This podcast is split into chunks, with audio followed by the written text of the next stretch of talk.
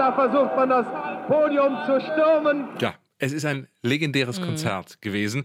Ja. Die Rolling Stones in der Waldbühne im Jahr 1965. Aber was ist damals eigentlich wirklich passiert? 100% Berlin. Ein Podcast von RBB 888. Gemeinsam mit zum Glück Berliner von Lotto Berlin. Hier sind Tim Richards und Jana Jagger. Ja? Hm, ja. Eigentlich so in der Reihenfolge. Und wir sind froh, dass ihr mit uns bei uns seid. Ja, ihr bekommt bei uns ja immer spannende Stories aus unserer Stadt und da gehört ganz klar dieses Konzert dazu. Die Stones kommen ja bald wieder nach Berlin. Am 3. August spielen sie in der Waldbühne. Und das waren sie ja eben schon mal 1965. Das Konzert endete im Chaos. Die Waldbühne war danach wirklich ein Trümmerhaufen. Aber warum das Ganze? Springen wir mal zurück ins Jahr 1965. Die Stones sind da noch eine ziemlich junge Band. Mag man sich gar nicht vorstellen, Nee. war aber so. So, und das erste Mal auf großer Deutschland-Tournee. Die Zeitschrift Bravo kündigt sie als härteste Band aller Zeiten an. Und dann ist er da, der 15. September. Um 15.45 Uhr landen Mick Jagger und Co. auf dem Flughafen Tegel.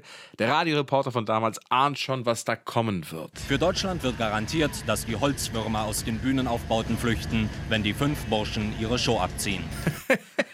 Sehr schön. Ja, hunderte Fans empfangen die Stones schon damals am Flughafen. Und sagen wir mal so, der Reporter hatte von den Fans jetzt nicht den allerbesten Eindruck. Lange Haare, schlampige Kleidung, Blue Jeans, dicke, verschmutzte Pullover und vor allem ihr besonderes Kennzeichen, die langen Haare. Ja, man merkt, das ist da, äh, man mag das nicht augenscheinlich. Ja.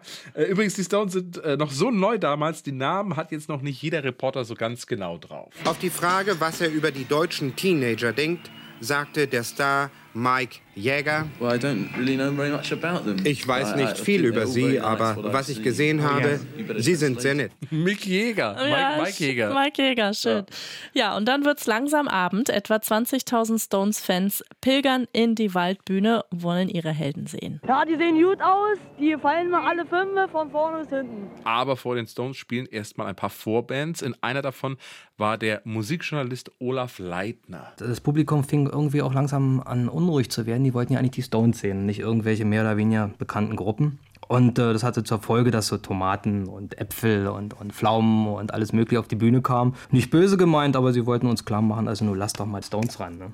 Also- Nö, war gar nicht böse gemeint. Ich finde das auch gut, wie reflektiert dieser, dieser Mann darüber spricht. so, Ach, weißt du, es ist nur ein paar Pflaumen, die wollen, Ja. ich kann dich ja verstehen, dann geh halt runter. So, ja. Ja, auch vor der Waldbühne war schon eine richtig explosive Stimmung.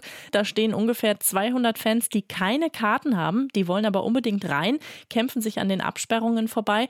Die Polizei schlägt mit Knüppeln zurück, auch Wasserwerfer kommen zum Einsatz. Trotzdem schaffen es viele Fans ohne Ticket in die Waldbühne und setzen sich auf reservierte Plätze. Das führt zu den ersten Schlägereien. Die Waldbühne ist jetzt total überfüllt und dann endlich 21.30 Uhr. Die Stones kommen auf die Bühne. Da rollen die Steine auch schon auf die Bühne. Arme werden geschwenkt, die Zuschauer springen in die Höhe. Mit Everybody Needs Somebody to Love legen sie dann los. Und dann wird's immer wilder. Einer ist schon mitten unter den Stones auf der Bühne, zieht andere hinter sich her. Aber wenn das so weitergeht, da werden selbst die kampferprobten Steine weich werden. Die Polizei knüppelt die Fans immer wieder von der Bühne runter. Die Stones fliehen kurz in den Backstage-Bereich, kommen dann wieder zurück. Gitarrist Brian Jones trägt jetzt einen Knüppel am Gürtel, um sich zu verteidigen. Ja, die Stones spielen trotzdem noch ein paar Songs. Da springt der nächste Fan auf die Bühne und zieht Mick Jagger die Jacke aus. Er wirft sie ins Publikum, wo sich wie Raubtiere die Fans natürlich drauf stürzen. Noch mehr Fans stürmen dann die Bühne. So, jetzt reizt auch langsam den Stones. Ne? Sie verlassen die Bühne nach nur 20 Minuten Konzert. Und dann macht der Veranstalter einen entscheidenden Fehler. Er macht das Licht aus, die grellen Scheinwerfer. Angeblich, weil das helle Licht die Fans aggressiv gemacht hätte. Die ganze Waldbühne liegt jetzt im Dunkeln, 15 lange Minuten lang. Die ersten Fans geraten in Panik, beginnen zu randalieren, dann geht das Licht wieder an und alle denken, okay, jetzt kommen die Zugaben, aber nix. Mick Jagger und Co. sind längst auf dem Weg ins Hotel und als die Fans das begreifen, rasten sie aus. Ja, Hunderte versuchen die Bühne zu stürmen. Sie zerstören die Sitzbänke, prügeln sich mit den Holzlatten, Raketen werden gezündet und im Innenraum brennen Feuer. Der Musikjournalist Olaf Leitner hat das mal so beschrieben. Ja, es war so ein richtiges Rollkommando von Jugendlichen, die ganz systematisch mit typisch deutscher Gründlichkeit die Waldbühne zerlegt haben. Richtig systematisch, so von Platz zu Platz gingen und die Bänke knackten. Es hörte sich oben an, wir haben da am, sozusagen an der Spitze des Talkessels gestanden, es hörte sich an, als ob ein Wald brennt. So knisterte das Holz, was da kaputt ging. Wahnsinn. Die Polizei prügelt auf die Fans ein, liefert sich mit 2000 von ihnen eine Schlacht. Drei Stunden lang. Sanitäter versuchen sich den Weg zu den Verletzten zu bahnen. Im Polizeiprotokoll heißt es dann später, Räumung der Waldbühne unter Anwendung des Polizeiknüppels. Die Bilanz am Ende über 100 Verletzte, 85 Festnahmen. Der Aufschrei am Tag danach ist natürlich riesengroß. Die Zeitungen schreiben vom Gemetzel der Gammler.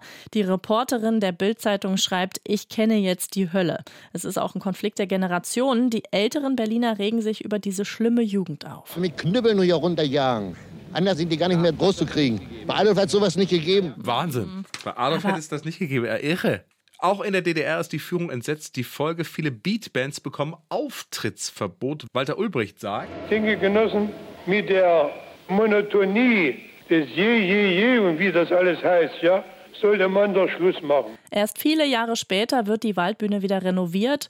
Und was ist mit den Stones? Ihre Deutschland-Tour ist danach vorbei. Und dass sie heute, 57 Jahre später, immer noch so mega erfolgreich sind, das hat damals wohl keiner geahnt. Ein Stones-Fan sagte damals im Radio: Die halten sich höchstens zwei, drei Jahre, ja. Das ist ganz klar. Und dann müssen sie im Ruf ergreifen. ja, genau. Ja, hat er nicht so ganz so recht ja. behalten, so insgesamt. Und ich gehe mal davon aus, dass wir jetzt bei dem neuerlichen Auftritt der Rolling Stones, sie waren ja inzwischen schon zweimal wieder in der Waldbühne, dass das ein bisschen gesitterter abläuft. Ja, ja? Ble bleibt zu hoffen, ja. So, jetzt noch was in eigener Sache. Wir machen ein bisschen Sommerpause mit 100% ja. Berlin. Im September geht es dann in alter Frische wieder weiter. Genau, wir wünschen euch einen ganz tollen Sommer. 100% Berlin. Ein Podcast von RBB 888. Gemeinsam mit zum Glück Berliner von Lotto Berlin.